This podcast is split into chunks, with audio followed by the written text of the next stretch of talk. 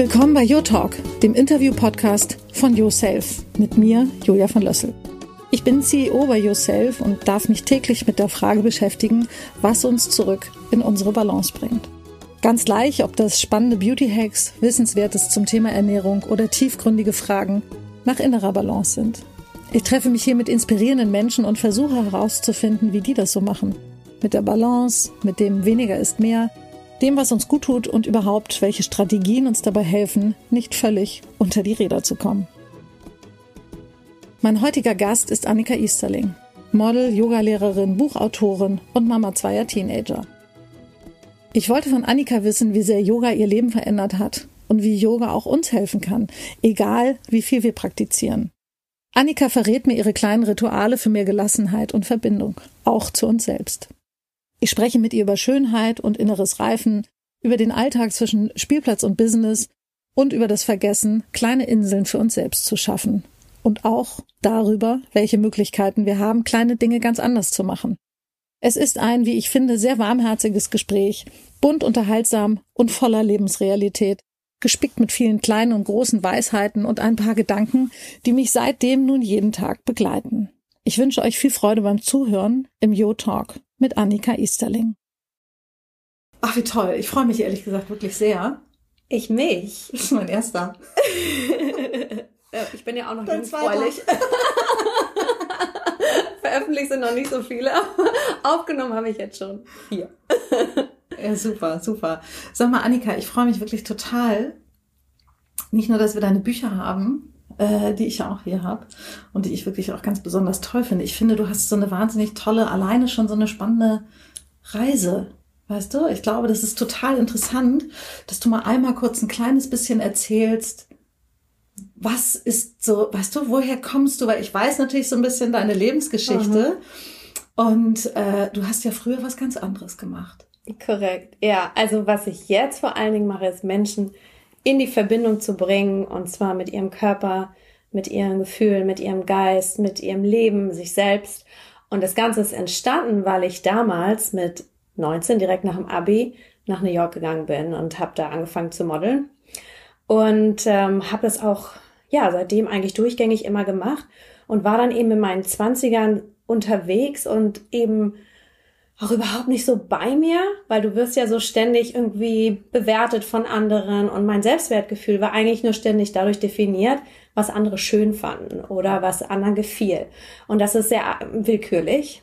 Und das heißt, ich war eigentlich die ganze Zeit immer so ein bisschen auf der Suche nach mir. Wer bin ich? Und habe dann eben auch eigentlich eher um fit zu sein Yoga angefangen und ähm, habe das immer so nebenbei gemacht bin dann zehn Jahre später wieder in Deutschland gelandet und dachte so oh ich bin immer noch nicht angekommen ich muss jetzt mal ankommen und dachte so wie die meisten vielleicht jetzt brauche ich vielleicht einen Mann und ein richtiges Zuhause nicht mehr immer umziehen. Ähm, Kinder all das gemacht und aber dann auch wieder festgestellt, nee, angekommen bin ich noch nicht. Und das habe ich wirklich geschafft durch meine Yoga-Praxis. Also ich habe dann angefangen 2004 eine Yogalehrerausbildung mitzumachen, einfach nur, weil ich tiefer einsteigen wollte, weil ich gemerkt habe, hey, das tut mir echt gut. Ähm, es ist halt so fernab von dem, was ich aus Modeln kannte und ich glaube, so diese Kernbotschaft, die ich bekommen habe, ist so, ich bin gut genug, so wie ich bin. Ich muss nicht irgendwie toller, besser, klüger sein. Ich muss keine Leistung erbringen, sondern ich darf einfach nur ich sein. Und das ist genau richtig und genau gut. Und davon wollte ich mehr. Und darum habe ich eine Yogalehrerausbildung gemacht. Fand das so toll und habe ja wirklich für mich festgestellt, jetzt komme ich so langsam an. Und deswegen auch mein erstes Buch, was ja auch bei euch ist, Ankommen ist wirklich daraus entstanden, so, so mein, ganz viel persönliche Geschichte ist da auch drin in dem Buch, aber eben auch so, wie man es schafft, für sich selbst eine Praxis zu entwickeln zum Ankommen. Wow. Also was für eine beeindruckende Geschichte. Und ich meine tatsächlich gerade mit Anfang 20, ne, wo man ja sowieso noch so ein junger Mensch ist und sich gerade erstmal finden muss und orientieren muss und die Schule ist vorbei, was mache ich beruflich? Und da bist du ja eh mit auch so Unsicherheiten noch irgendwie in dir selber konfrontiert. Und dann, das stelle ich mir eh unheimlich schwierig vor, in diesem jungen Alter diesen harten, dann doch ja harten Job zu machen. Und umso schöner, äh, übers Yoga dann irgendwie so eine, tatsächlich auch so eine, so eine Mitte zu finden, ne? Und so eine Balance. Ja, eine Balance. Also erstmal die Verbindung zu mir und damit eben auch die Verbindung nach außen. Und ja, für euch ist ja auch Balance ein, ein Mega-Thema. Ja, total. Deshalb wird es auch natürlich ohne Yoga auch überhaupt gar nicht funktionieren. Ich habe auch in äh, vor vielen Jahren wahnsinnig intensiv Yoga praktiziert, war auch selber kurz davor, dass ich dachte, ich würde gerne selber eine Ausbildung machen, einfach nur damit ich für mich praktizieren kann, damit ich unabhängig bin und damit ich tiefer einsteigen kann, damit ich ne, die Übungen noch besser machen kann, damit und so weiter und so fort. Äh, das ist halt bedauerlicherweise dazu irgendwie nie gekommen, aber noch nicht zu spät. Ja noch nicht aller Tage noch zu genau. Spät. Aber deshalb kann ich das, diesen Ansatz total, total verstehen. Ich glaube, was aber viele interessiert, das hat im Vorfeld äh, mich doch auch äh, der ein oder andere gefragt, ähm, wie schaffe ich es, einen Zugang zum Yoga zu finden? Weil ich glaube, es gibt ganz viele Menschen, äh, die bestimmt eine bestimmte Haltung haben zum Yoga und die das vielleicht sogar auch ein bisschen abtun und sagen, naja, also wie willst du mit Yoga irgendwie zur Balance finden? Da steckt halt sehr viel mehr drin und ich glaube, es gibt viele, die interessiert sind, aber nicht wissen, oh Gott, jetzt in so eine Yoga-Klasse und ich kann das ja alles überhaupt gar nicht. Und was würdest du empfehlen? Hm, gute Frage. Ähm, ich finde, die Schwierigkeit bei Yoga ist, dass es so ein Überbegriff ist, der so vieles enthält. Das heißt, wir haben so viele verschiedene Yoga-Richtungen von bis und die sind wirklich so unterschiedlich. Und dann kommt jemand, der eigentlich total so athletisch ist und mit Spiritualität vielleicht noch so gar nichts am Hut hat in, in vielleicht eine Kundalini-Yoga-Klasse und ist erstmal so, geht da rückwärts wieder raus und das war sein einziges Erlebnis mit Yoga und er wird auch nie zurückkommen.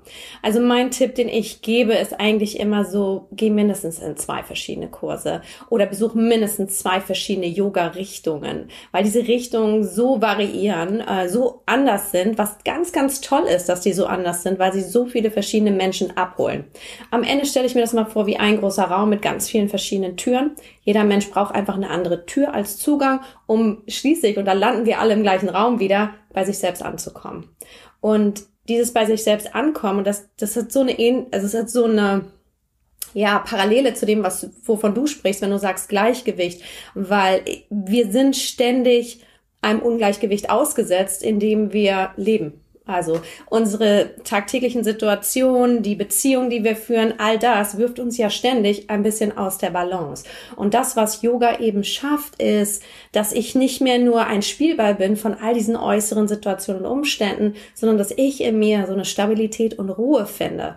Wichtig dabei ist, es heißt nicht, ich mache jetzt einen Kurs über zehn Mal und da bin ich in, in dieser Mitte, die ich mir so herbeisehne, sondern diese Mitte ist ein Ort, der nicht fix ist. Diese Mitte muss ich also ständig für mich neu definieren und neu finden. Und darum ist es eben toll, irgendwann wirklich mal so, und ich glaube, die meisten finden gar nicht so ihre Yoga-Richtung, aber ihren Yoga-Lehrer. So war es für mich. Und die meisten, die ich kenne, wissen eher, zu wem sie gehen, als was sie praktizieren ähm, jemand zu finden, wo man sich gut aufgehoben fühlt, wo man Vertrauen hat und wo man sich gerne führen lässt in dieses Verständnis für sich selbst und seine eigene Mitte und wie man die, diesen verschiedenen Tools, die Yoga bietet, immer wieder dahin kommt. Also ich glaube, was mich auch immer am Yoga so fasziniert hat, ist einerseits die Tatsache, ähm, dass du natürlich so konzentriert bist, dass du an nichts anderes denkst, außer ne, an deine Atmung, deine Körperlichkeit, deine Bewegung. Ich habe im Laufe der Jahre festgestellt, dass dir, ich sag mal, diese Fokussiertheit und diese Konzentration, das gelingt dir auch mit anderen ähm, äh, sportlichen Aktivitäten. Ne? Also wenn, wenn du was anderes tust, und da gibt es jetzt unterschiedliche Beispiele von Reiten über Tennis, über was auch immer, du bist dann so in dem Moment, äh, dass du auch diese Freiheit kurz empfindest. Und deshalb ist, glaube ich, für viele auch Sport so ein Ausgleich, weil sie die Gelegenheit haben, einmal diesem Gedankenkarussell zu entfliehen. Was ich aber beim Yoga damals so spannend fand, war festzustellen, dass du ein Stück weit deine Gedanken lernst zu kontrollieren und auch es gehen zu lassen. Also ich weiß immer noch, als ich früher äh, Yoga gemacht habe und du sitzt äh, anfangs im Schneidersitz und atmest einfach nur und äh, hast sozusagen die Hände vor der Brust und atmest ein paar Mal tief ein und aus und lernst die Gedanken, die kommen, einfach gehen zu lassen und dich wieder auf das Atmen zu konzentrieren.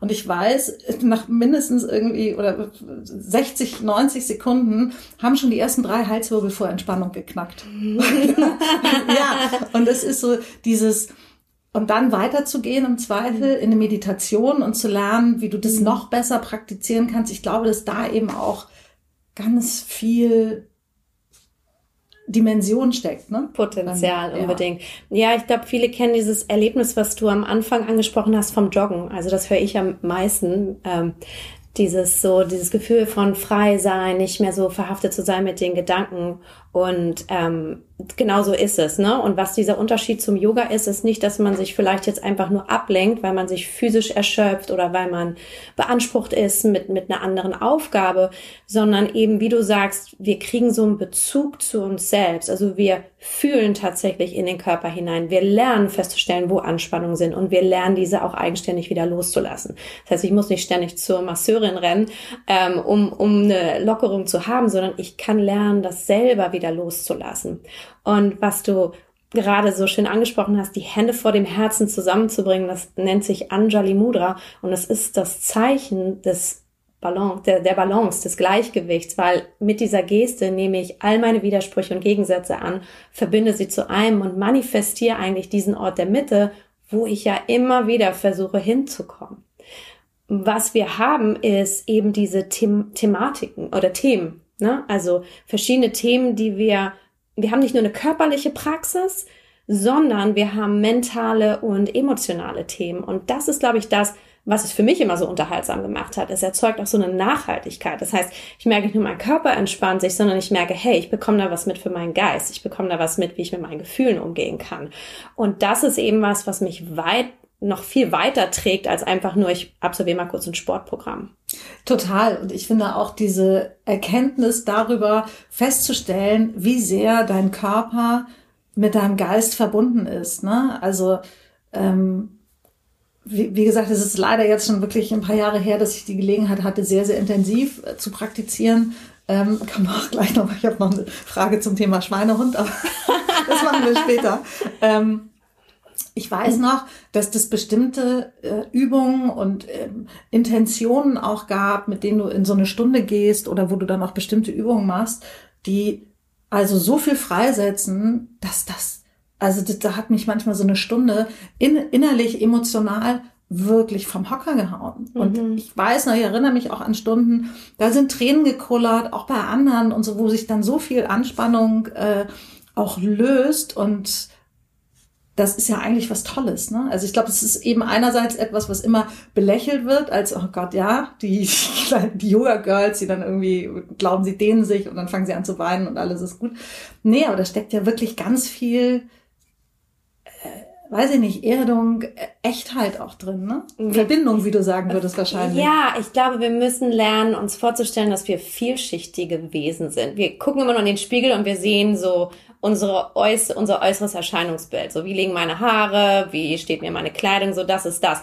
Das ist das eine, über das wir uns häufig definieren, dieser äußere physische Körper. Oder eben, wir könnten auch einfach nur funktionieren, indem wir denken. Ja, wir können einfach nur, indem wir unsere Aufgaben lösen, indem wir an das denken, was wir zu tun haben, äh, indem wir kommunizieren. Und viele, viele Menschen befinden sich auch nur auf dieser mentalen Ebene oder auf dieser physischen Ebene. Und Yoga schafft so eine Offenheit dafür zu erkennen, hey, eigentlich bist du mehr. Du bist wie so eine Zwiebel mit ganz vielen verschiedenen Zwiebelhäuten, Zwiebelschichten. Und was wir immer wieder versuchen zu finden, ist tiefer zu gehen, wirklich in dieses Zentrum dieser Zwiebel, wo wir sagen, das sitzt das tiefere Selbst, dieser Ort der inneren Ruhe, dieser, da wo wir unser Gleichgewicht haben können, da wo wirklich dieser peaceful Moment stattfindet.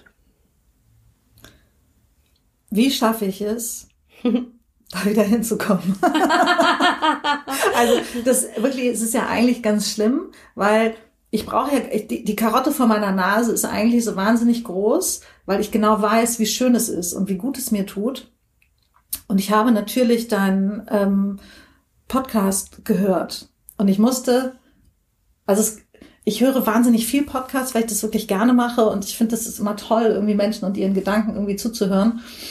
Aber es gab tatsächlich in deinem Podcast, ähm, den ich jedem nur sehr ans Herz legen kann, okay. ähm, gab es einen, wirklich wie so einen kleinen Schlüsselmoment, als du gesagt hast, stell dir vor, wie du dich fühlen möchtest. Mhm. Und wo ich dachte, um Gottes Willen, also alleine die Frage abends, ja, wenn du in der Küche stehst, räume ich jetzt die Küche noch auf, ähm, ab und zu gibt es den Moment, wo man sagt, ich bin jetzt zu müde, ich habe keine Lust, diese Küche aufzuräumen. Wenn du dich aber fragst, wie möchtest du dich fühlen morgen früh, wenn du in diese Küche kommst? Oh, ich mache das noch schnell. Auf einmal hast du eine ganz andere Motivation. Du hast es, glaube ich, auch im Kontext Ernährung gehabt und so weiter und so fort. Und was ich mich halt tatsächlich frage, ist, warum das mir zumindest, und ich glaube, es geht vielen anderen auch so, diese, diesen Schweinehund zu überwinden, körperlich aktiv zu sein. Und ich habe Phasen in meinem Leben, da bin ich so unfassbar sportlich und so aktiv, dass ich weiß, dass das ein Selbstgänger ist. Es ist wieder ein Stück weit eine Sucht, wie eine Droge, die du brauchst, weil du brauchst diese Glückshormone und du brauchst dieses sich, sich gut fühlen danach. Aber dieses, den Schweinehund überwinden, what do I do? also, Help me. Ja, gerne, gerne, gerne. Ähm, danke, dass du den Podcast ansprichst. Genau in der Folge Fokus und Klarheit, da geht es unter anderem darum, Intentionen zu setzen. Und diese Intentionen, die wir haben, die sind meistens verhaftet an, an einer Zahl, einem Menschen, einem materiellen Wert. Und ich erkläre da so ein bisschen, dass Intentionen, die mit einem Gefühl verbunden sind, viel wertvoller sind, weil wir viel mehr Push haben, wie du selber sagst. Wie möchte ich mich fühlen, ähm, wenn ich morgens in die Küche komme? Oder ja, was, wie möchte ich mich fühlen, wenn ich eben vor, ähm, vor dem Teller Pommes stehe oder dem, dem gesunden Salat sozusagen? Ne, weil ich weiß, in dem Moment ist vielleicht, mh, hm, das fühlt sich gut an, genauso wie auf die Couch zu gehen, statt vielleicht aufs, äh, ins Fitnessstudio, aufs Laufband. Ähm, aber dieses Gefühl danach bekomme ich nicht. Und dieses Gefühl, was dann ich auch über Tage und Wochen danach eigentlich noch hätte, wenn ich das regelmäßig für mich tue, habe ich auch nicht. Und deswegen finde ich, ist es manchmal ganz super wichtig, eigentlich nicht nur manchmal, sondern immer wichtig, sich zu fragen, wie möchte ich mich fühlen. Zu wissen, wie man sich fühlt, ähm, tagtäglich oder wie man sich fühlen möchte, ist etwas, finde ich, was mir auch erst durchs Yoga bewusster geworden ist, weil wir dadurch den eigenen Bedürfnissen näher kommen. Und diese eigenen Bedürfnisse, die sind uns häufig gar nicht so bewusst. Wir wissen, wir müssen auf Toilette, da kommen wir nicht drum rum. Wir wissen, wenn wir Durst haben, da kommen wir nicht drum rum. Und ich glaube auch Hunger. Das sind so die absoluten Grundbedürfnisse. Aber darüber hinaus gibt es noch weitere Bedürfnisse, die wir alle irgendwo, und die sind zum Teil auch sehr spezifisch, aber irgendwo brauchen. Und dieses in sich hineinfühlen und wissen so, gerade zum Thema Balance, weil wenn ich meine Bedürfnisse wirklich decke, dann komme ich eigentlich mehr in dieses Gefühl von Gleichgewicht. Wenn die Bedürfnisse nicht erfüllt sind, dann bin ich mehr in so Mangel, ja, und renne so ein bisschen hinterher. Und darum ist es super wichtig zu wissen, wie möchte ich mich fühlen, was sind meine Bedürfnisse und die zu decken. Und was du sagst mit, wie schaffe ich das, meinen inneren Schweinehund zu überwinden, für mich ist eins meiner Lieblingszitate, Denken nimmt den Mut von Richard Branson. Und wenn ich erstmal anfange, drüber nachzudenken, dann bin ich schon wieder raus. Es gibt eine andere Methode, die ich auch klasse finde. Das ist die Raketenmethode. Ähm, das heißt, wenn du jetzt zum Beispiel, und die beruht sich darauf, dass wir fünf Sekunden Zeit haben, eine Entscheidung zu treffen. Und in diesen fünf Sekunden sage ich mir, gehe ich jetzt zum Yoga oder mache ich jetzt noch meine E-Mails hier weiter, richtig? Wenn ich mir diesen Gedankengang aber nehme und diesen Zeitprozess, dann kann ich das tun, indem ich einfach nur mich anzähle wie ein Raketenstart. Fünf, vier, drei, zwei, eins und los geht's. Das kannst du machen, wenn du morgens nicht aus dem Bett kommst und eigentlich lieber Snooze drücken möchtest. Ähm, aber das kannst du mit ganz, ganz vielen Dingen machen. Diese Methode hat mir schon total häufig geholfen, einfach mal ins Tun zu kommen statt ähm, drüber nachzudenken. Und wir sind alle, und das erzähle ich auch in Fokus und Klarheit, wir sind alle Meister der Ablenkung und der Zerstreuung und bleiben eben nicht fokussiert bei dem, wie wir uns eigentlich gerne fühlen möchten oder was wir erreichen möchten. Raketenstart, das mag ich mir. Ich glaube, das klingt, das klingt nach einer praktikablen Methode. Wo du das gerade gesagt hast, dieses Bedürfnisse spüren, das wird auch äh, ein Thema sein, mit dem wir uns in der Zukunft auch nochmal intensiver befassen werden. Weil ich glaube, dass man ein Stück weit verlernt hat, seine Bedürfnisse tatsächlich auch wahrzunehmen. Also Ernährung ist ja ein riesengroßer Bereich, wo wir verlernt haben zu unterscheiden, was ist Appetit und was ist Hunger. Also wann ist denn Hunger eigentlich mhm. vorbei? Also jeden, wir essen den Teller auf, weil wir das aufessen, was auf dem Teller ist, aber das entspricht überhaupt nicht unserem Sättigungsgefühl, weil wir auch gar nicht mehr drauf achten. Wir trinken Wein, wir reden, wir unterhalten, wir gucken nebenbei vielleicht noch aufs Handy, wir überlegen schon irgendwie, was wir nachher machen oder was auch immer aber es ist so wenig fokussiert und es hat so wenig mit dir selber zu tun, dann so eine Nahrungsauf, ne? Und das zieht sich ja wie so ein roter Faden durch ganz viele äh, Bereiche durch. Deshalb ist es, glaube ich, am Ende wieder, um zum Yoga zurückzukommen, was ganz Tolles, was du einfach trainieren kannst und wo du Ne? Ich glaube, das ist ein Riesenthema für uns Frauen vor allem, weil wir so für alle da sind. Also wir kriegen Kinder und ziehen die Kinder auf, wir erfüllen die Bedürfnisse der Kinder und ja. viele von uns wollen auch berufstätig sein und auch der Beruf hat gewisse Anforderungen. Und ich finde immer, was dann halt häufig passiert, ist, dass die eigenen Bedürfnisse am meisten drunter leiden. Und das kann einfach nur das Bedürfnis sein, mal kurz bei sich selbst einzuchecken. Oder wie du sagst, ein gesundes Mittagessen für sich zu finden, statt einfach nur einen schnellen Quickfix, weil er dich satt macht. Und ähm, ja, also und wiederum, Yoga ist letztendlich das, was dir hilft, in Achtsamkeit zu kommen für dich selbst. Yoga ist nicht immer nur, dass ich meine Asanas, also die praktischen Yoga-Übungen mache. Ich finde, Yoga ist wirklich ein Bewusstsein zu finden für sich selbst in dieser Welt. Total finde ich auch. Und es hat mir auch zum Beispiel, und das ist nachhaltig geblieben, ähm, auch ein Stück weit schon auch zu lernen und zu sagen, oder die kleinen wie soll ich das sagen, die kleinen Momente zu finden, auch wenn sie mir gerade nicht gefallen, aber sie dann ein Stück weit auch zu genießen. Blödes Beispiel, schlimmstes Beispiel, du räumst die Geschirrspülmaschine auf, bist aber mit den Gedanken schon hier und da und dort und überall. Nee, einfach mal, es klingt echt ein bisschen crazy, aber einfach mal ganz bewusst einfach nur die Geschirrspülmaschine ausräumen und das tun Es entschleunigt. mit einer, ja, mit einer Zufriedenheit und einer Dankbarkeit. Es klingt echt ein bisschen crazy, aber es geht uns ja allen gut, weißt du? Und sich darüber auch kurz in so einem Moment mal Gedanken zu machen, zu sagen, boah, es ist toll, meine Mutter hat fünf Kinder bekommen und hatte keine Spülmaschine und keine Waschmaschine. Hm. Ja, also natürlich später, als es dann alles irgendwie auf dem Markt war, klar. Aber face it, stell dir das mal vor. Ich meine, wir würden alle am Rad drehen. ja, das sind dann immer so, weißt du, das, was du tust, tu das mal fokussiert. Und ich glaube, das hast du auch mhm. im Podcast gehabt. Ähm, yeah. Dieses Multitasking, das habe ich schon vor Jahren abgelegt. Ich frage mich manchmal ehrlich gesagt, ob das äh, ein Tribut des Älterwerdens ist, dass es auch gar nicht mehr so gut geht. Aber ich hasse es. Wirklich, ja. ich tue es nicht. Ich sage auch zum Beispiel, wenn jetzt mein äh, mein Kind kommt und ich mache gerade noch irgendwas, dann sage ich, ich muss diese eine E-Mail oder das noch einmal zu Ende schreiben, dann bin ich für dich da und dann bin ich auch für sie da. Aber dieses E-Mail und parallel und nochmal schnell und mm, und mach mal, das ist echt ein Killer. Ja, also eine Sache zu tun entschleunigt total und das schafft Erdung. Erdung ist Vereinfachung. Wirklich immer nur so, wie du sagst, fokussiert bei einer Sache zu bleiben, ist, ist Gold wert. Und ich glaube, wir haben so gelernt, Ah, wir, wir, wir sind anscheinend multitaskingfähig als Frau, wundervoll. Das haben wir uns lange angehängt wie so eine Plakette. Ähm, und ich finde, das wieder abzulegen, das ist äh, auch eine Errungenschaft, die ich auch im Alter Freiheit. hatte. Es ist super, ja. weil hey, es funktioniert nicht. Du bist niemals mit deiner vollen Aufmerksamkeit bei beiden Sachen oder bei drei Sachen. Und es ist so viel entspannter und es gibt dir so viel mehr innere Ruhe, wenn du lernst, eine Sache wirklich fokussiert zu machen. Und zu, passend zu dem, weil du das meintest mit dem, mit dem Geschirrspüler und dem auch diesem Dankbarkeit. Ähm, wenn du wirklich präsent bist, und das ist schon mal der erste Schritt auch zum Glücklichsein, weil Glücklichsein ist nichts, was wir, und wir sind immer so zielorientiert, äh, wie du sagst, wir, wir laufen von einer Sache zur nächsten, wir haben nächste Ziel vor Augen. Und wenn wir lernen, im Moment zu sein, wie achtsam den Spüler auszuräumen, dann können wir auch achtsam das Glück überhaupt erfassen, weil Glück ist auch nichts, was in der Zukunft passiert oder was wir uns herbeisehen können. Glück ist immer nur, der Moment ist da, der ist in diesem Moment. Aber Absolut. wenn ich nicht präsent dafür bin, wie du sagst, es ist eine Schule, es ist eine Übung, mhm. präsent zu sein für den Moment, dann kann ich auch diese kleinen Glücksmomente genau. besser erfassen. Du bist, ja, du bist gar nicht empfänglich, ne? Weil mhm. ich glaube, dass das ja das Glück eher Zufriedenheit ist. Also zufrieden zu sein mit dem, was du hast, was du bist, was das Leben dir irgendwie gibt. Ähm, und das sind so, auch wenn ich es nicht schaffe, zum Yoga zu gehen, aber äh, ich muss irgendwie ein Autoshuttle machen, weil ich irgendwie irgendwie meine kleine Maus irgendwie von A nach B irgendwo fahren muss.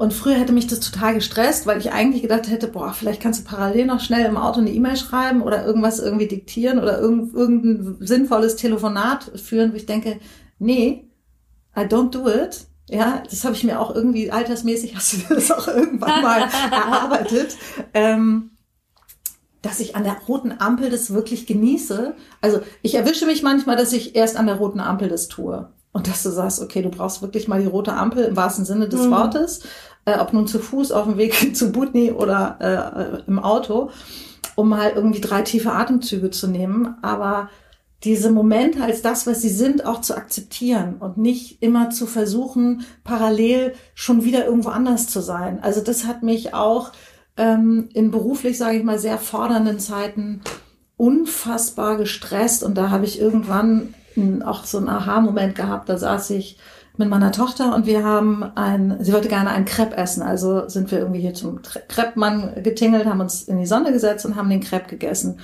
Und ich habe mich erwischt, wie ich, während sie ihren Crepe aß, gedacht habe, okay, du musst gleich noch das besorgen, nachher musst du noch das, was gibt's heute Abend zu essen? Und ich war mit dem Kopf einfach schon ganz woanders und ich hätte fast vor Wut angefangen zu heulen, weil es mich so geärgert hat, dass ich wirklich gedacht habe, was machst du eigentlich irgendwie mit deinem Leben? Bist du völlig, bist du gaga?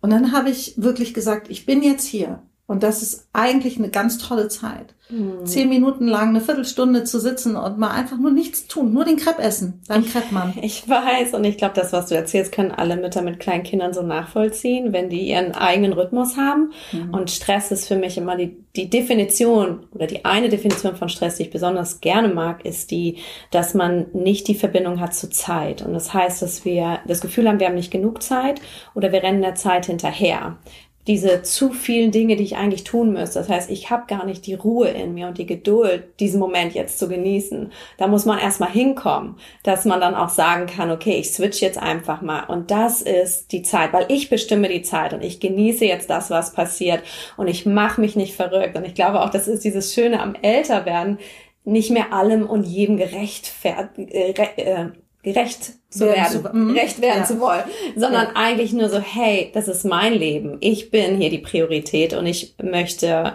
ja, das für mich machen und für mich ein glückliches Leben haben. Man kann es nicht allen Leuten recht machen und man kann nicht immer jeden, ja, jedem seinen Wunsch erfüllen in der Zeit, in der der andere das möchte. Total, total. Sehe ich auch so. Ich glaube aber, es ist wirklich auch ein Privileg des Älterwerdens, weil du siehst natürlich schon auch, wenn du dann irgendwann mal ein bisschen älter bist als 30, 35, siehst du natürlich auch mal links und rechts die Schattenseiten des Lebens, die hoffentlich irgendwie ein bisschen mit Bogen an einem vorbeiziehen.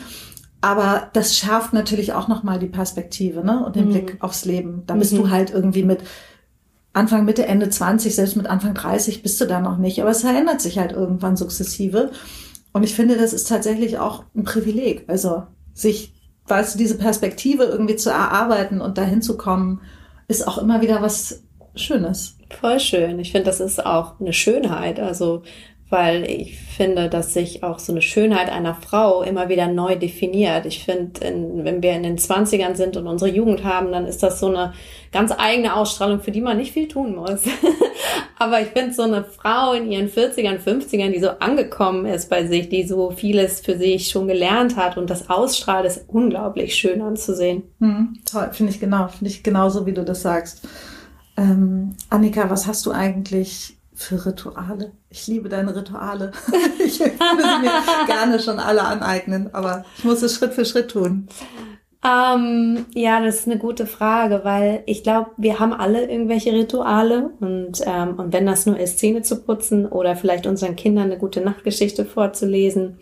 Ähm, ich finde, ein sehr schönes Ritual, was ich mal für die Partnerschaft gelernt habe, ist, sich abends zu fragen, fühlst du dich gesehen, gehört und verstanden?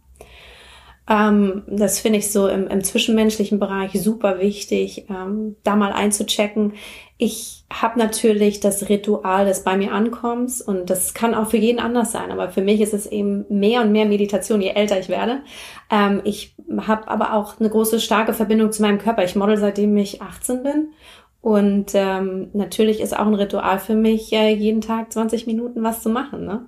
Und das fällt mir auch nicht schwer, weil ich merke einfach, wenn ich es auslasse, fühle ich mich nicht wohl. Wie wenn ich nicht meine Zähne putzen würde, würde ich mich auch nicht so wohl fühlen. Mhm. Das ist einfach schon so in einem drin.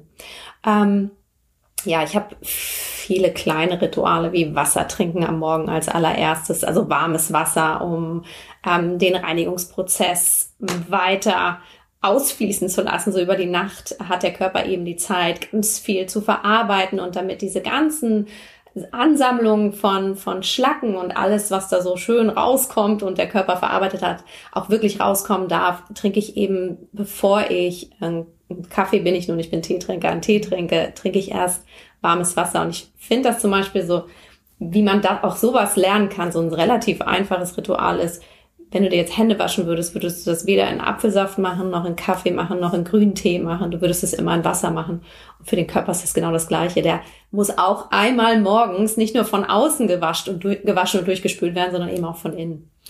Interessant. Und du machst es auch ohne Zitrone?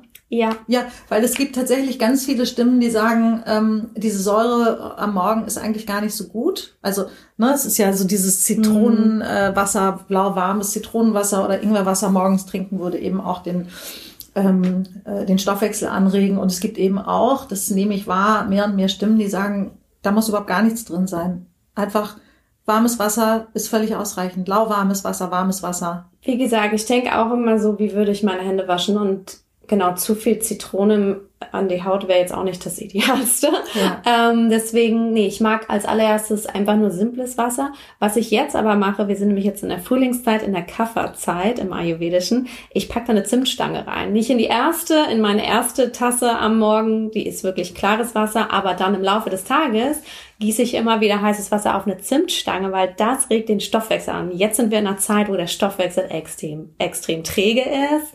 Ähm, wir sind ein bisschen müder. Ähm, und das ist zum Beispiel eine Sache, die, die hilft und die schmeckt unglaublich gut auch. Oh, schon wieder was. Ich bin ja ein Riesenfan von Infused äh, Water, Water, sozusagen. Ja, ja, mit Basilikum und Blaubeeren. Und, und dann habe ich noch einen Megatipp, den ja. ich neu für mich entdeckt habe. Das ist Rosmarin, Pfefferminze, Granatapfel und dann jeweils eine Scheibe Zitrone, Orange, Limette und eine Zimtstange. Und das kannst du sowohl als kaltes Infused Water trinken, aber auch mit Warmwasser. Als Tee, wie toll. Als Tee. Oh Gott, das müssen wir nachher nochmal. Ähm, das muss in die Show Notes. oh, wie toll. Okay, und über den Tag ähm, noch so kleine Rituale? Ja, also ich weiß ein, ein, ein sehr, ein für mich sehr wichtiges Ritual, was ich hatte, als die Kinder noch im Kindergarten war, war wirklich mir Zeit zu nehmen für, für Mittagessen. ist so banal. Ähm, aber ich war immer berufstätig und dann kommst du dann manchmal um 15 Uhr am Kindergarten an, hast du nichts gegessen und dann ist die Laune auf dem Spielplatz nicht so großartig und man hat nicht die Geduld und die Freude am Kind, die das Kind eigentlich verdient hätte. Und das heißt, für mich war ein ganz wichtiges Ritual, eine halbe Stunde zu nehmen, nur für mich und für mein Essen. Und selbst in dieser Zeit, wo ich gesagt habe, das ist meine Pausenzeit, das war auch einfach nur, sich vielleicht mal kurz auf die Couch zu legen mit einer Tasse Tee oder mal ein Magazin zu stöbern. So wirklich so, ich, ich weiß nicht, ob du das kennst, aber ich kannte lange Zeit überhaupt keine Langeweile. Ich kenne heute noch keine Langeweile. aber ich finde, Langeweile ist eigentlich so was Schönes. Es ist schade, dass wir das verlernt haben. Ich finde es auch toll, wenn Kinder Langeweile haben, weil sie dann erst lernen, kreativ zu werden.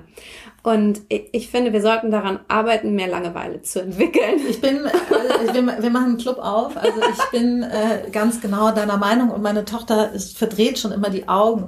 Dann kommt sie und sagt, oh Mami, mir ist langweilig. Und dann sage ich, siehst du, was Schöneres kann dir doch gar nicht passieren. Und rollt sie schon mit den Augen. Ja, ich weiß. Die Synapsen im Gehirn, das heißt genau.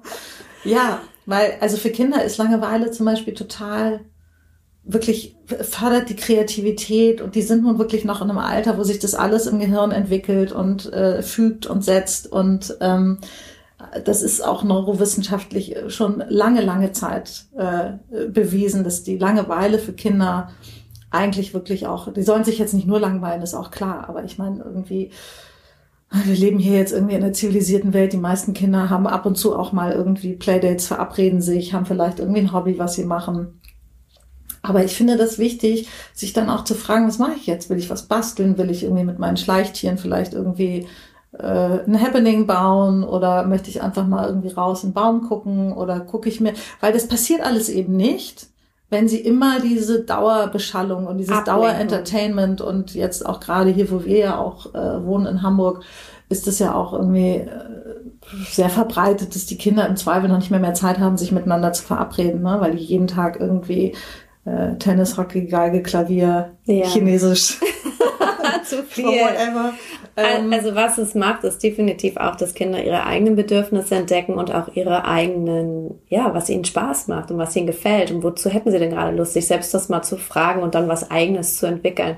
Ich finde, für uns ist es so, für mich ist das immer der Sonntag. Na gut, ich habe nur einen Job, wo ich viel am Wochenende arbeite, aber ich habe ab und zu auch mal einen Sonntag, wo ich nichts mache und das ist, sind immer die Tage, wo ich dann wirklich mal nichts habe, wo ich am meisten neue Ideen und Projekte entwickle. Ich hatte jetzt zum ersten Mal einen Urlaub in Brasilien ähm, im, im Januar, wo ich meinen Computer nicht mitgenommen habe. Völlig verrückt. Ähm, und ich bin ja sonst immer abhängig von all meinen E-Mails, von all den Dingen, die da so passieren und äh, arbeite ja auch sehr, sehr gerne. Es ist ähm, ja auch so was, was mir tierisch viel Spaß macht. Und kein Computer zu haben, war wirklich die Entscheidung, ich arbeite nicht. Und ich lieg wirklich nur am Strand und ich lese wirklich nur mein Buch. Und daraus sind auch so tolle neue Ideen und, und Impulse entstanden. Dies hätte ich nicht geschafft im Alltag. Und ich glaube, es Raum. ist wirklich so mehr Langeweile und mehr Pausen. Ja, ja. Und ich glaube, auch für Kinder ist es zum Beispiel wichtig, dass die lernen, so ein bisschen diese Verbindung zu sich selbst auch aufzunehmen. Mhm weil was sie früh lernen, das können sie vielleicht dann auch ein Stück weit durchs Leben kultivieren. Und bei uns ist es natürlich genau das Gleiche, ne? Sich irgendwie am Wochenende mal auf dem Sofa zu liegen und sich zu fragen, worauf habe ich jetzt eigentlich Lust? Möchte ich ein Buch lesen? Möchte ich spazieren gehen? Also auch dieses Spazierengehen. Ich kenne wirklich auch viele Menschen, die sagen, das schönste, der mit der schönste Moment für mich ist, wenn ich am frühen Abend mit Kind oder Hund oder mit wem auch immer noch einen Spaziergang mache. Hm, ich liebe das auch im Wald. Mhm. Aber ich finde auch, wie du sagst, äh, die Kinder lernen am meisten von uns. Und wenn wir denen das vorleben, dieses ich leg mich mal auf die Couch und überleg mal, ich tue mir selbst was Gutes. Ich finde, Kinder lernen Self-Care, Selbstfürsorge am besten von uns, wenn wir es ihnen vorleben. Total, total. Was ähm, sind Dinge, die dich aus der Balance bringen? Ich glaube, wenn meine Grundbedürfnisse wie Essen nicht erfüllt werden oder Schlaf, dann äh, bin ich schon so ein bisschen am Limit. Ähm, und ich glaube auch, deswegen habe ich auch so Yoga für mich entdeckt, weil mir das dann doch immer noch hilft, ähm, mein, mein Gefühlschaos so ein bisschen auszuloten. Ähm, aber ansonsten, ja, ich glaube, das sind so die grundlegendsten Dinge. Ja. Aber es klingt ja auch so, dass du auch grundsätzlich ja viel tust, auch um, ich sag mal, in, überhaupt in Balance zu bleiben. Ne? Also diese, ich sag mal, auch die Zuhause-Rituale, die Partnerrituale, fühlst du dich gesehen, gehört und verstanden. verstanden.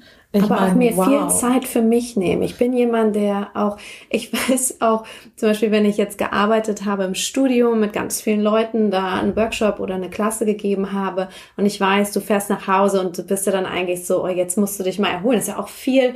Ich bin jemand, der sehr stark Energien aufnimmt ähm, und mit Energien arbeitet. Das heißt, das erschöpft auch mit so vielen verschiedenen Energien, wenn man da sehr empfänglich für ist. Total. Und dann weißt du, du kommst jetzt nach Hause und möchtest dich ja eigentlich erholen, aber zu Hause wartet eine Familie Familie, die ähm, dann auch sofort wieder da sind und dich in Beschlag nehmen und auch wieder ein bisschen an, der, an deiner Zapfsäule wieder abzapfen. Ähm, und was ich dann zum Beispiel mache, ist auch ein Ritual lange gewesen. Ich bleib dann einfach im Auto sitzen, meine fünf Minuten, zehn Minuten und atme tief durch, wie du vorhin auch schon gesagt hast, und, und komm erstmal bei mir an. Diese drei Atemzüge, die du an der Ampel nimmst, ähm, war für mich immer dieses, bevor ich aussteige, um da wieder reinzugehen, ich brauche so einen Moment der Pause. Und das, was ich wirklich, glaube ich, am meisten für mich kultiviert habe, ist, Momente für mich zu nehmen. Und das ist auch wieder spannend, weil meine Kinder das immer, immer, immer schon gelernt haben zu akzeptieren. Ich glaube, wenn dir selbst das so ein Bedürfnis ist, wenn du selbst merkst, wie wichtig das ist, weil das ist definitiv was, was mich aus der Balance bringt, wenn alle nur ständig an dir zerren und was wollen und du merkst, du schwimmst eigentlich nur noch mit und versuchst allen irgendwie nur gerecht zu werden. Ähm, das ist was, wo ich auch merke, das zerrt, zerrt sehr an mir.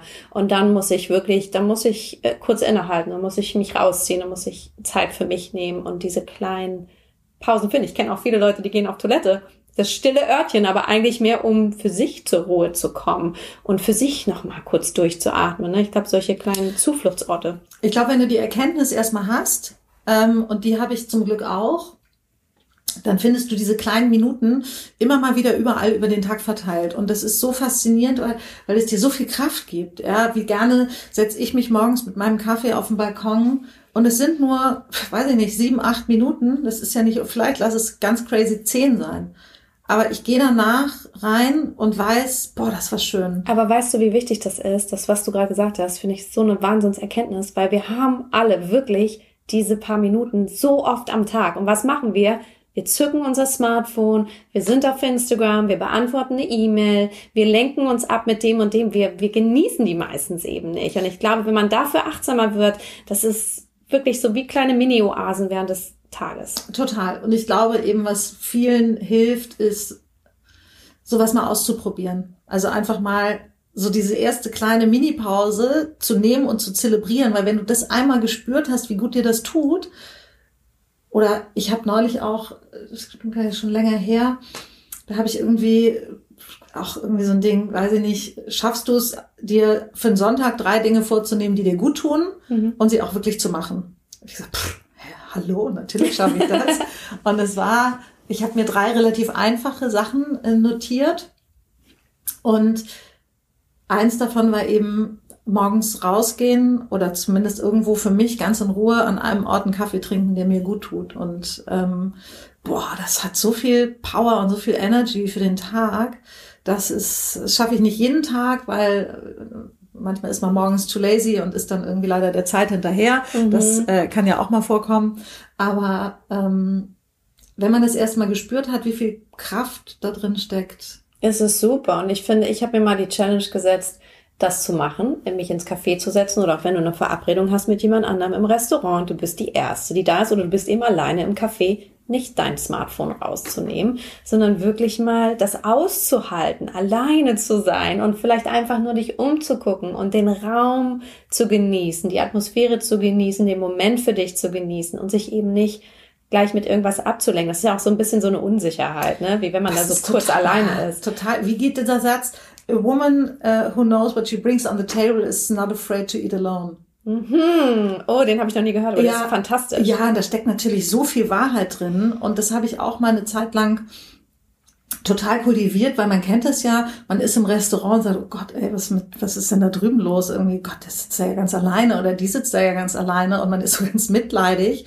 Mach das mal, mach das mal, wie viel Power das gibt, mhm. zu sagen, es ist überhaupt kein, es ist überhaupt gar kein Ding. Also wirklich mit welcher Selbstverständlichkeit ich alleine ins Restaurant gehen kann und essen kann und es großartig finde und ich es ganz wunderbar finde, alles zu beobachten, mir alles anzugucken. das gibt einem eine Größe, wenn man es so zelebriert. Ja, ja das total, stimmt. Total. Aber Praxis. Ja, die ersten, ich würde mal sagen, die ersten zwei, drei Male ist schon ein bisschen Überwindung, weil es ist halt nicht gelernt, ne? Und ja. bist so, alles, ja, was nicht gelernt ist, ist ja auch äh, die eigenen Glaubenssätze kommen dann auch hoch. Wie du sagst, was denke ich denn über Menschen, die alleine irgendwo rumsitzen? Ne? Und was, was suggeriere ich dann damit? Und ähm, was, was könnten andere über mich selbst hier denken? Ne? Also, wir machen uns ja so viele Gedanken die ganze Zeit darüber, was andere über uns denken. Total. Und ich glaube, wenn man da so ein bisschen von ablässt, ähm, auch sich zu vergleichen oder sich selbst zu kritisieren oder irgendwelche Vorhaltungen zu machen und einfach nur das, was ist, genießt. Das ist ähm, eine ganz schöne Freiheit. Und das ist zum Beispiel was, was ich am Yoga auch total liebe, dieses Lernen nicht zu bewerten. Mhm. Die Dinge so zu nehmen, wie sie sind. Und es völlig okay zu finden. Gestern saß ich im Café ähm, und da kam eine ältere Dame mit pinken Haaren vorbei. Und alle haben sich natürlich umgedreht.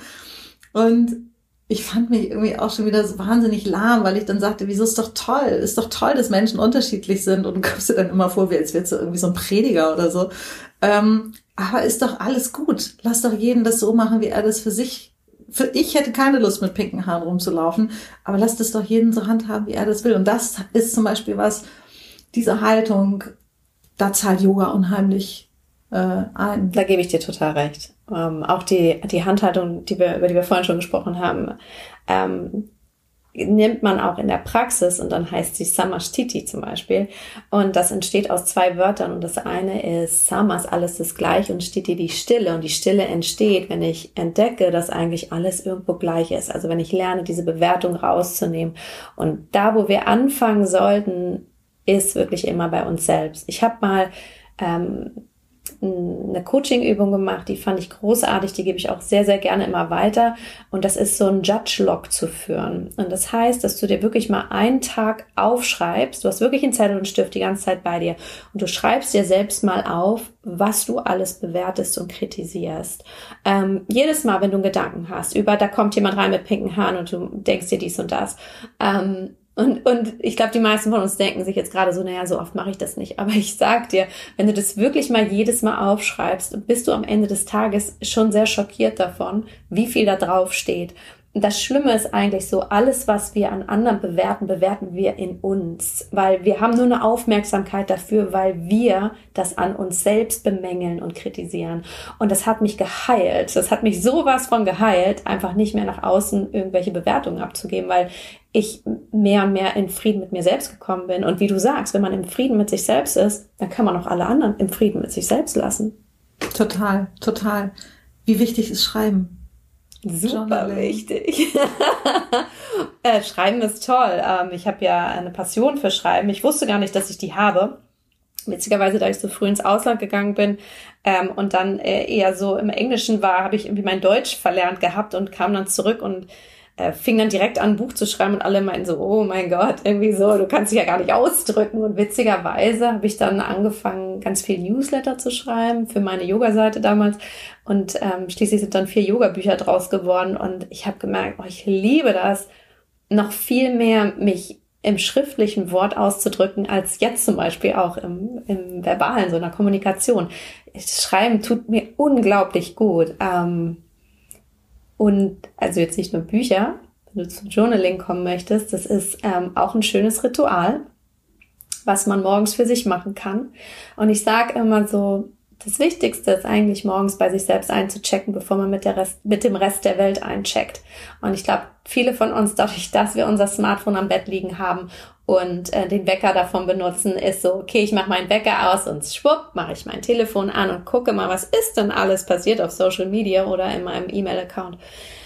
Und dann sind wir leider schon wieder ganz weit weg von uns selbst. Und ähm, ich habe mir wirklich angewöhnt, nicht diesen Griff zum Telefon zu machen, um ums Telefon anzuschalten, sondern. Hast du es im Schlafzimmer? Oh, leider ja. Okay. Ich möchte es eigentlich nicht da haben, aber es ist leider noch da. Ich muss mir mal wieder so einen Oldschool-Wecker kaufen. Ja. Hast du einen? Ja, ich habe äh, bedauerlicherweise, ich habe einen ganz entzückenden. Ich Könnt so ihr den auf die Seite nehmen? Ich würde gerne so einen, so einen ausgewählten, also das ist kuratierten Yourself-Wecker haben. Ja, nee, ohne Witz. Also das Thema Wecker ist tatsächlich eins, ähm, mit dem wir uns auf jeden Fall auseinandersetzen werden. Weil das Problem ist, ich möchte, ich möchte eigentlich kein, auch kein Handy im Schlafzimmer haben, weil ja. wenn es da ist, ich ich bin I'm not strong enough. So. Aber jetzt hat meine Tochter zum Beispiel einen ganz entzückenden Wecker, äh, dieses kleine Häuschen, ähm, so ein weißes, äh, da kannst du hinten die unterschiedlichen Vogelstimmen einstellen, womit das, ja, ganz, ganz entzückend. Das Problem ist, er tickt. Ach so, nee, ja, das Und wenn ich nachts liege, ich kann das nicht ertragen. Ich höre auch meine Uhr, wenn die irgendwo also äh, ich, ich weiß Aber weißt du, welche, welchen Wecker ich gerne hätte, der, der dich mit Tageslicht ja, langsam weckt? Genau. Sowas. Genau. Sowas und die haben auch so mit Meeresrauschen, dann kriegst du so ein mhm. bisschen mhm. Atmo-Light und ganz toll. Ja, ja. Also das wird auf jeden Fall ein riesen, ich, ein Riesenthema. Ich warte. Aber, ähm, ich warte, bis der bei euch ist. Also, das, das, was du halt machst, ist zuerst einzuchecken und dann wiederum so Fragen, die man sich stellen kann beim Journaling, ist eben so, wie fühle ich mich gerade? Und wir äh, machen so viele Dinge, um, um zu detoxen sozusagen. Und unser heißes Wasser am Morgen trinken, wir putzen uns die Zähne, wir reinigen so vieles. Was wir häufig nicht machen, ist so ein mentales Reinigen, emotionales Reinigen. Und dieses sich mal kurz zu fragen, wie fühle ich mich und das mal runterzuschreiben, tut einfach so gut, weil wir so vieles davon sonst einfach drin lassen. So als ob ich nie auf Toilette gehen würde. Das ich, tut einfach nicht gut. Total. Ich bin ganz, ganz bei dir. Ich liebe es übrigens auch zu schreiben. Also ich habe da auch eine ganz große weiß ich nicht, Passion, Leidenschaft. Ähm, ich fühle es auch viel mehr, wenn ich schreiben kann, als wenn ich spreche. Aber ähm, ich glaube, dass ganz viele Menschen überhaupt gar nicht wissen, wo sie anfangen sollen. Welche Frage soll ich mir dann eigentlich stellen? Und also ich glaube, du brauchst, du brauchst ganz konkret eine Fragestellung. Und ich glaube trotzdem, selbst wenn die Menschen das Gefühl haben, es ist nur für sie, haben viele eine Scham diese ehrlich, es klingt jetzt ein bisschen verrückt, aber diese Ehrlichkeit ähm, vor sich selber einzugestehen. Mhm. Also das ist zumindest das, was ich auch so ein bisschen immer wieder erfahren habe und erstaunt darüber bin, dass es diese Hürde vor, vor, vor sich selber gibt. Wir haben das, glaube ich, gemacht. Also ich glaube, viele gerade Mädels damals noch, haben ein Tagebuch geführt und da haben wir, dem Tagebuch haben wir ganz schön vieles anvertraut. Und das machen wir ja heute eigentlich nicht mehr, aber es würde uns heute auch noch genauso gut tun.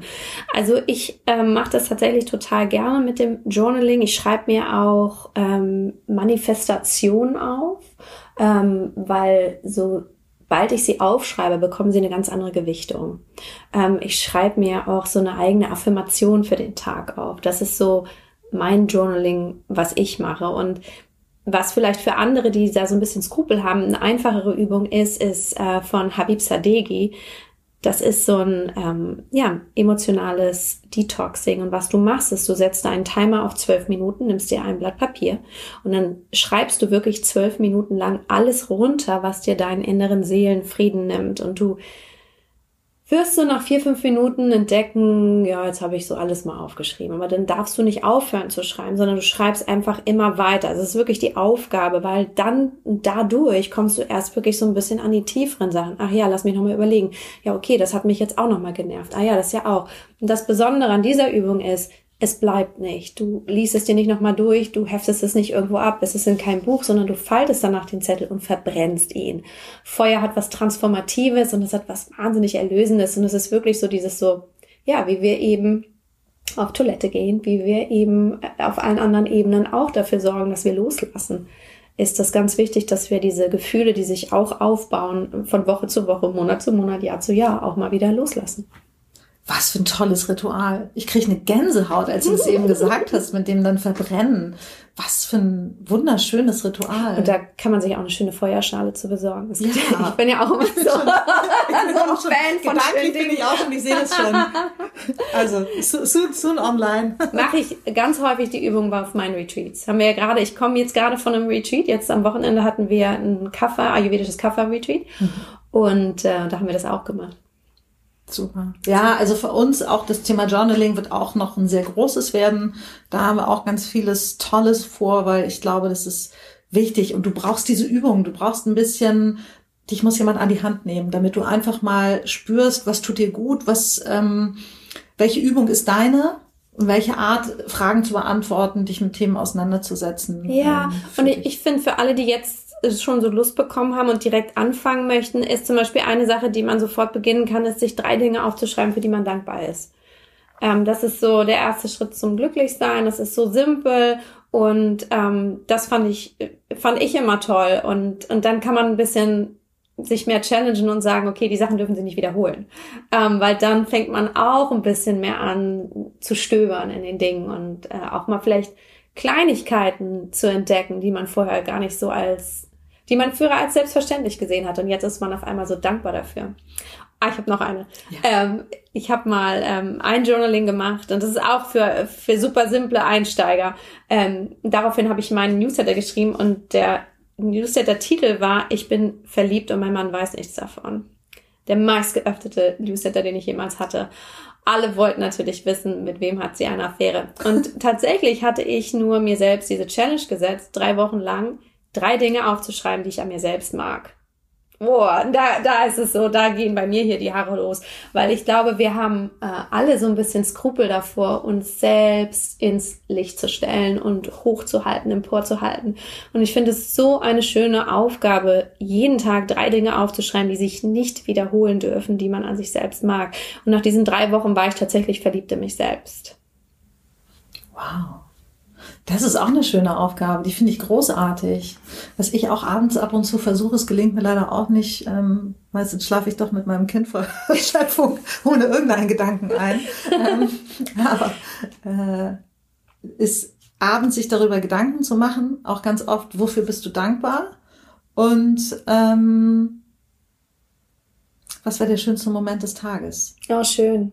Sehr also, schön. Ja, weil das sind manchmal wirklich die ganz kleinen Banalitäten des Alltags, die, die, die dir widerfahren, ähm, die aber unheimlich nachhallen mhm. und wo man wieder versteht und spürt, wie viel Kraft in solchen kleinen Situationen und Momenten ist. Und das, ne, wenn du da eine Aufmerksamkeit für entwickelst, entwickelst du sie einmal als Empfänger, mhm. aber dann natürlich auch irgendwann als Gebender sozusagen.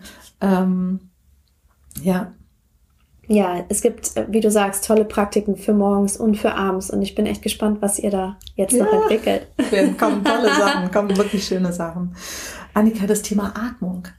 Ja. Ist dir auch ein wichtiges? Ist ein sehr wichtiges. Wir haben, ähm, ich oder ich habe ja vorhin nochmal über diese Zwiebelschichten gesprochen und diese, dieses Verständnis dafür, dass wir eigentlich viele verschiedene Ebenen und Aspekte haben und das sind alles wir irgendwo.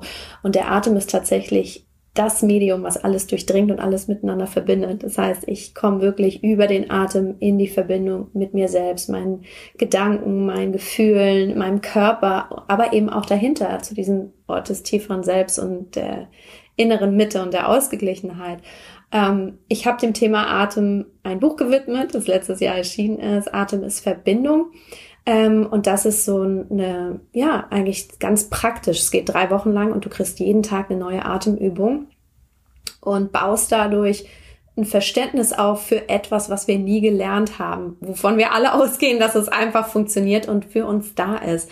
Und die Idee, warum ich damals gedacht habe, ey, eigentlich braucht das mal ein Buch, ist, weil ich im Yoga und dadurch, dass wir es im Yoga eben ein bisschen doch mehr in den Vordergrund stellen als vielleicht in anderen Sportarten oder in Absolut. anderen Traditionen, mhm.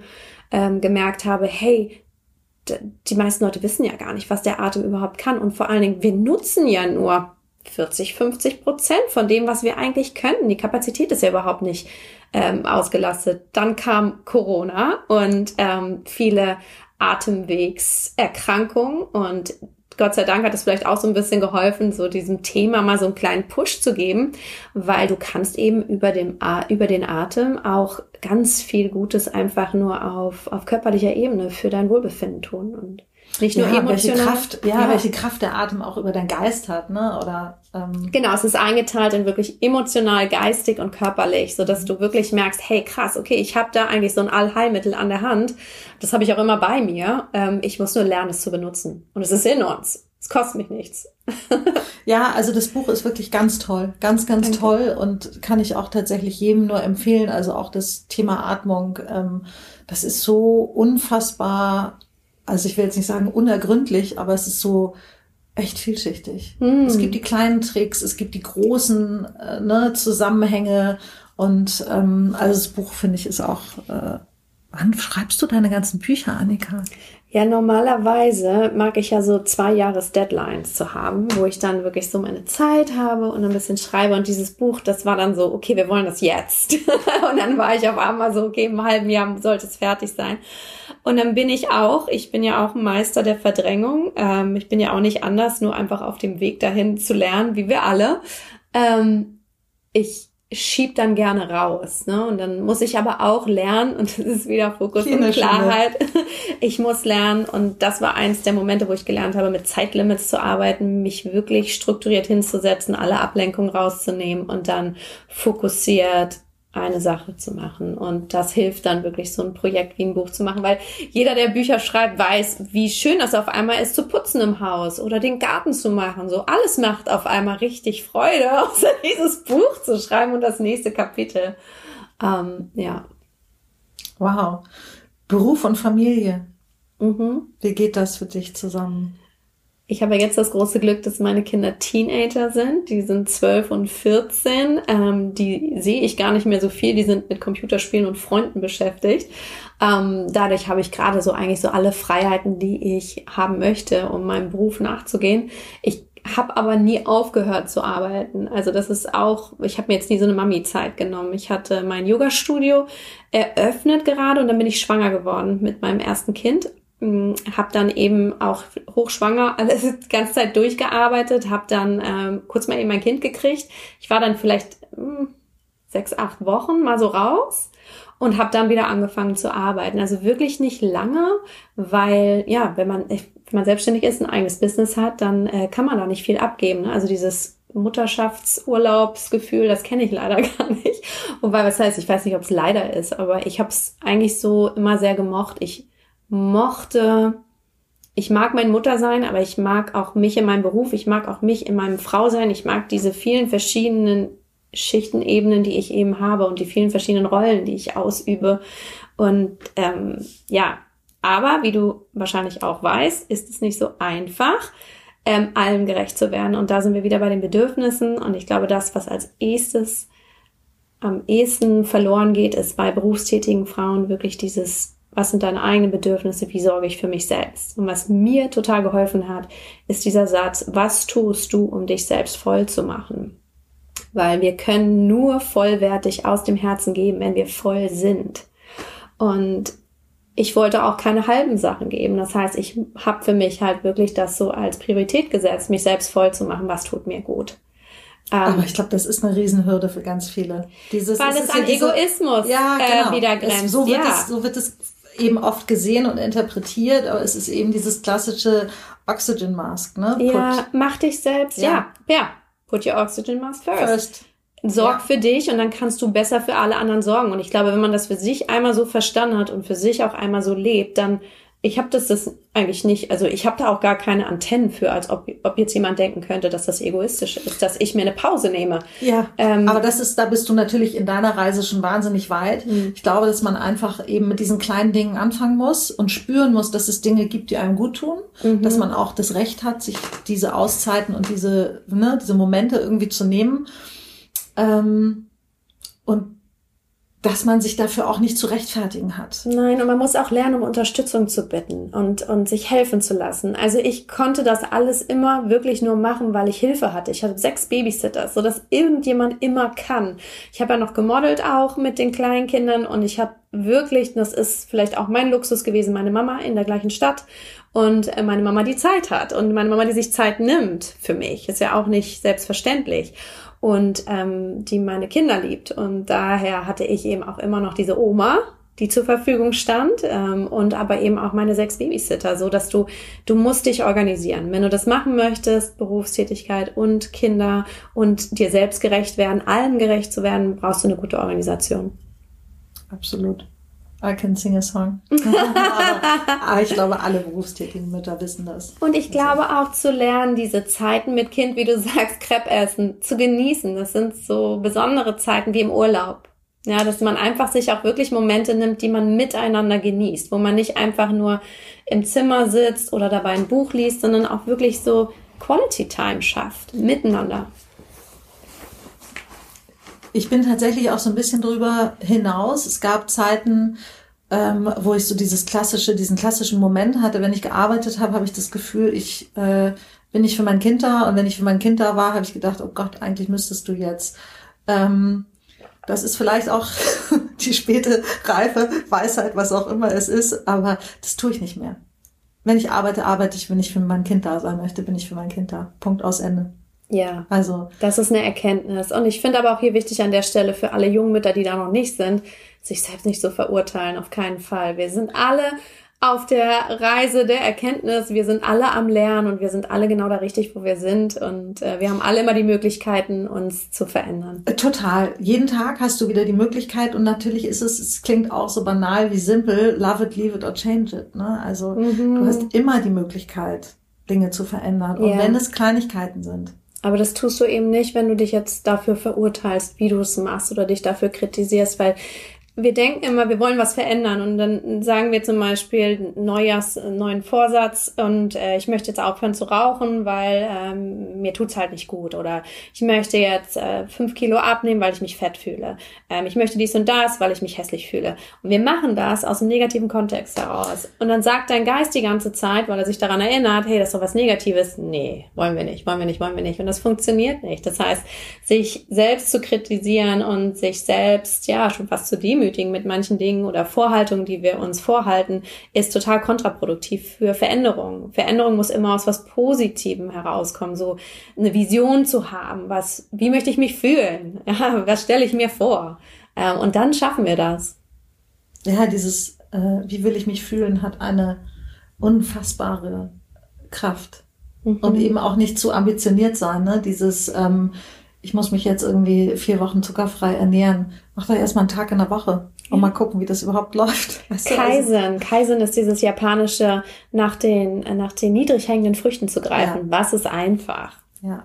Total. Das schafft Selbstbewusstsein, wenn wir immer wieder tschack geschafft, tschack geschafft. Genau, aber auch eben diese kleinen Me-Time-Momente einfach in den Alltag einzubauen, weil das sind auch die kleinen Low-Hanging Fruits, davon mhm. einfach mal drei vornehmen für den Tag, das sind die banalsten Dinge, aber sich drei Häkchen am Ende des Tages zu machen, weil du hast ein warmes Glas Wasser getrunken, du hast einen Kaffee für dich alleine getrunken und vielleicht hast du noch irgendwas anderes Schönes gemacht, was genauso wenig aufwendig ist alle drei Sachen abgehakt zu haben, das ist einfach immer ein schönes Gefühl. Großartig, wie du dann ja. ins Bett gehst, ja, weil du es gemacht hast. Total. Total. Annika, was ist Glück für dich?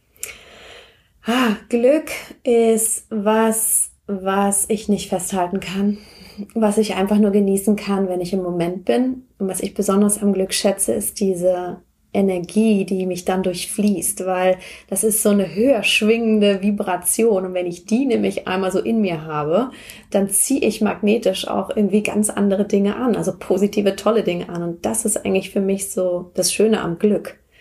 Ähm, ja, und Glück ist eigentlich das, was dich im Herzen berührt, was dich erfüllt, was dich freudig stimmt, all, ja, jede positive Emotion, die du so nennen kannst, das ist für mich Glück. Schön war es mit dir. Fand ich auch. Komm ganz bald wieder. sehr, sehr gerne.